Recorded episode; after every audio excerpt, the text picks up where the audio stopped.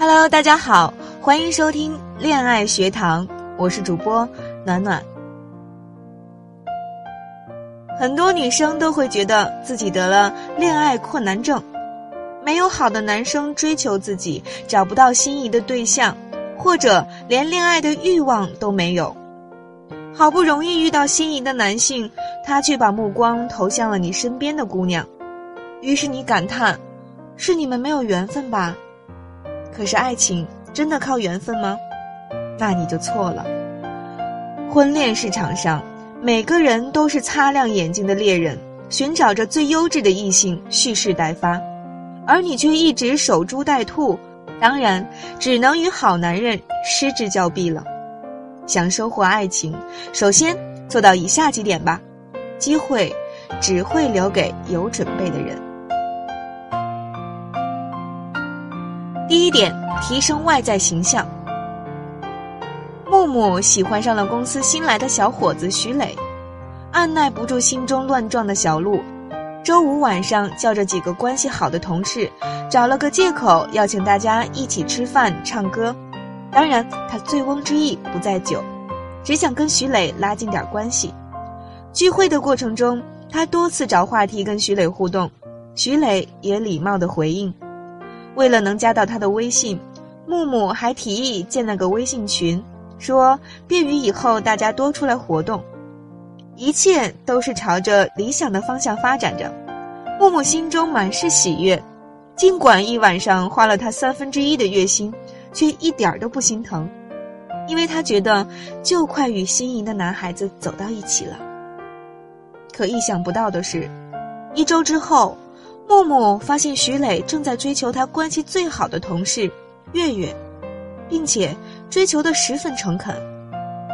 木木如五雷轰顶，原来就是在他请客吃饭、唱歌的那天，同事们之间互相交流，漂亮的月月渐渐走进了徐磊的心里。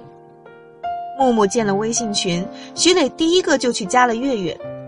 木木心中实在是委屈愤怒，他花着心思、花着血汗钱，却为别人做嫁衣。可是他知道。月月肤白腰细，只要走出门，一定妆容精致、着装得体。而他呢，一五八的身高，一二八的体重，穿的衣服不是休闲装就是运动装，连一双高跟鞋都没有。这个时候，就算月月答应了徐磊的追求，他也只有羡慕嫉妒的份儿，连恨的资格都没有啊。这个社会就是这么现实，长得好看的拥有了全世界，长得无人问津的，只能默默的做个好人。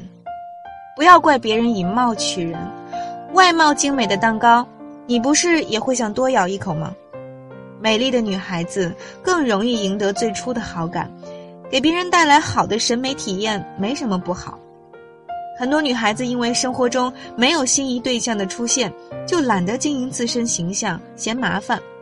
但其实，缘分的出现，往往是不经意的。也许你期盼已久的那个人，就出现在地下车库你旁边的车位，出现在人潮熙攘的地铁站，出现在楼下的便利店，而你此时蓬头垢面、不修边幅，恐怕连看他一眼的勇气都没有。并且有时候机会也是因为你有了准备才悄然而至的。当我们变得更加引人注目，也会吸引有魅力的人和事物来到自己的身边。第二点我要说的是，坚持健康的生活方式。小郭过去是个熬夜狂人，不但爱熬夜，还爱在晚上吃宵夜。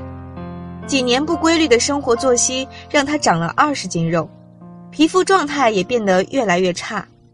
而曾经的大学室友小央，就在这一年内坚持早睡早起、科学饮食和健身，不但瘦了很多，整个人也精神焕发，显得更加年轻。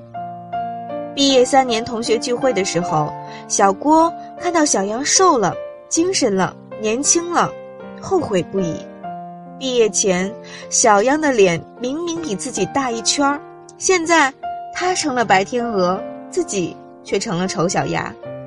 于是，他下决心痛改前非，放弃不良的作息和生活习惯，把过去的青春靓丽的自己找回来。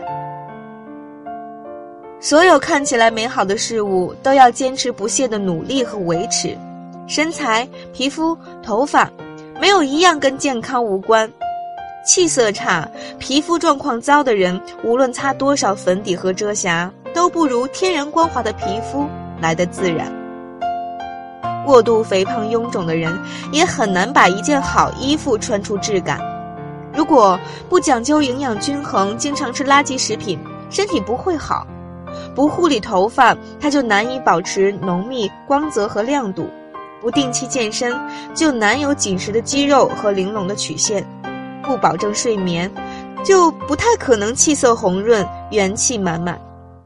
没错，做个生活规律的人不容易，需要投入时间和精力。但如果形成习惯，就不觉得是负担了。它给你带来的好处会告诉你，所有的付出都是值得的。第三点，做一个有热爱的人。金娜是个阅片无数的电影师。经典电影和小众艺术片，他都有广泛的涉猎。除了上班睡觉的时间，他几乎全用来做电影研究。因为标记过的电影太多，一个男孩发现他们共同标记过的电影有两百多部。两个人建立起了联系，从同好朋友发展成了恋人。共同的爱好和兴趣会给两个人增添无数的话题和乐趣。俗话说，两个人是否合适，要看的一点也是能否玩到一起。如果能在生活的某一领域找到共鸣，这种欣喜感不亚于找到知己。如果恋人同时兼具知己的角色，那么两个人必然是难舍难分。所以，女生也要找到自己精神归属和兴趣爱好，不断的充实自己。有热爱的女生。身上会有一种向往的魔力，会让人觉得她积极、年轻、有生命力、有热情、有希望。生活本是一本散文，当你有了浓郁的热爱，它就变成了诗。微信搜索“文姬说爱”，关注微信公众平台，回复“机会”即可查看音频原文，来跟文姬一起提升爱的能力。接下来要说的一点呢，是要积极的拥抱机会。文云是个很排斥相亲的姑娘，她认为爱情就应该是顺其自然的，相亲属于人为干预，大家冲着条件去，太形式化，缺少人情味儿。所以，当婶婶给她介绍朋友家的孩子，一个海归归来的青年才俊时，文云理都不理会，说。这是他自己的事，不希望家人干预。父母和婶婶轮番说了几次，都被他拒绝了。后来婶婶觉得不好向朋友交代，无奈之下把文云的表妹小蝶介绍给了那个男孩子。没想到几个月后，两个人还真的走到了一起。家庭聚餐的时候，表妹带着男朋友一起来了，文云才发现，这个婶婶原本要介绍给她的男孩。不仅看起来很顺眼，而且谈吐儒雅，有修养，有学识，并且对表妹小蝶非常照顾。文云这个时候心中确实暗暗后悔，是自己的一时倔强错过了一个优秀的人。他们很甜蜜，自己还依然单着，可是后悔已经晚了，他只能祝福表妹了。所以，不要轻易放弃每一个可能脱单的机会。也许你错过的这个是你的真命天子。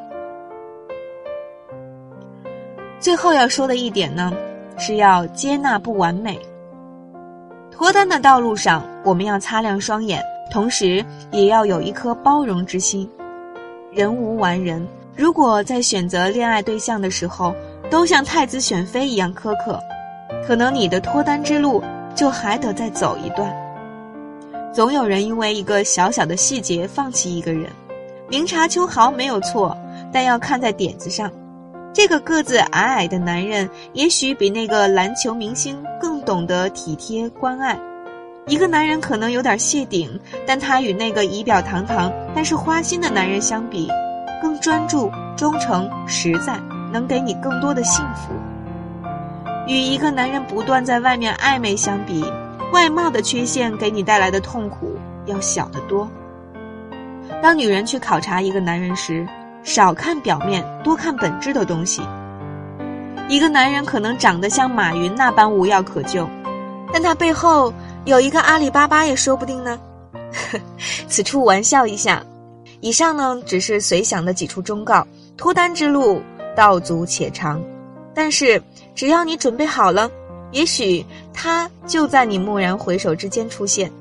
不要觉得现在没有人喜欢你，就先不用着急努力。你做一个最差的自己，如何迎接那个最好的他呢？不要觉得你的那些不完美是小事可以忽略，任何事情的失败，都可能只差那么一点点。